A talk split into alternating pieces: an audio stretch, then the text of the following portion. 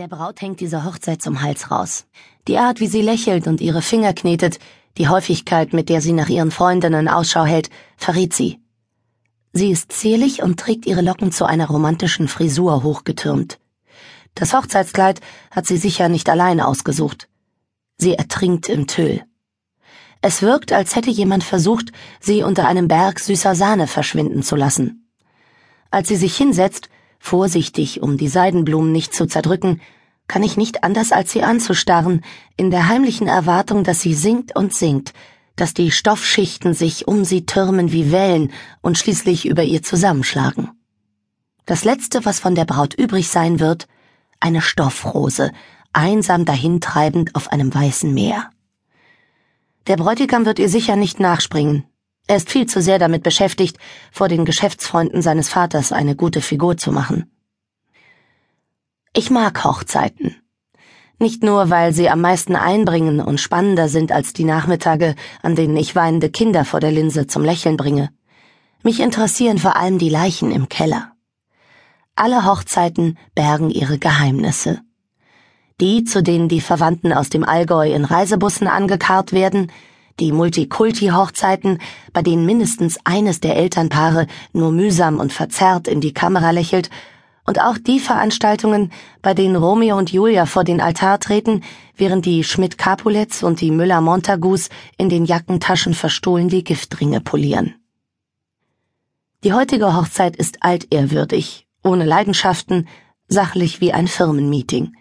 Und wahrscheinlich ist es auch genau das. Der Sohn des Hauses, Groß, durchtrainiert und mit einem straffen Gesicht, in dem sich schon der künftige Konzernchef zeigt, geht an den Start für Phase 3. Nach erfolgreich absolvierter Kindheit und einer erstklassigen Ausbildung plus Karrierebeginn bekommt er nun die Approbation zur Familiengründung.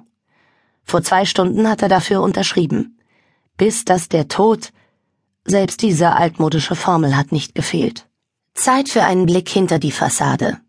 Ich hebe meine Kamera und nehme Braut und Bräutigam ins Visier. Frau Van Kanten? Ich zucke zusammen. Der Zeremonienmeister, ein geleckter braunhaariger Mann in einem taubenblauen Anzug, hat sich wieder herangeschlichen.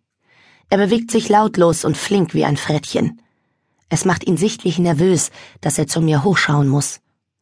Der Tanz beginnt um 17 Uhr nach der Kaffeepause und dem Kabarett. Ich zeige Ihnen, wo Sie sich postieren sollen. Selbstverständlich. Ich nicke ihm beruhigend zu. Irgendwie habe ich das Gefühl, er braucht das. Er schwitzt, der Erfolg des Festes hängt von ihm ab. Ich schultere meine Fototasche und folge ihm in den geschmückten Garten mit der noch verwaisten Bühne. Lampions hängen in den Bäumen, neben der Tür gibt der Küchenchef die letzten Anweisungen an die Cateringleute. Sie tragen alle die gleiche Uniform in Pastellbraun und Lindgrün.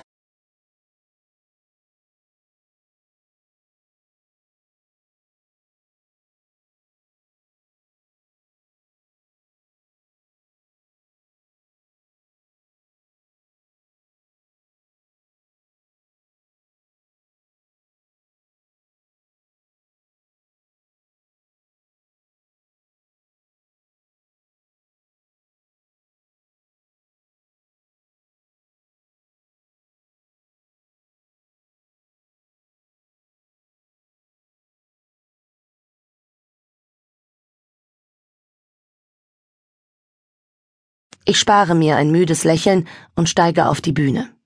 Die Hand, die er mir hinstreckt, ignoriere ich. Er trägt keinen Ehering.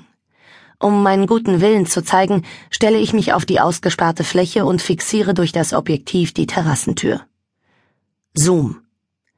Hinter dem Glas führt Frau Schauber ein Theater aus anmutigen, fein abgezirkelten Gesten vor einer Gruppe von Frauen auf. Gerade legt sie die rechte Hand auf ihr Herz, wirft ihr kastanienbraun getöntes Haar zurück und lacht ein vermutlich perlendes Lachen. Selbst durch die Scheibe kann ich erkennen, wie mehrere Herren sich verstohlen nach ihr umsehen. Ich habe den Platz hier selbst ausgesucht, erklärt Frettchenmann fachmännisch. Das ist die beste Perspektive für ein Panoramafoto. Er irrt sich. Die Perspektive ist Schrott. Alle Gäste werden aussehen wie flachgetretene Kreisel aber für den Augenblick nicke ich nur höflich und klettere wieder von der Bühne.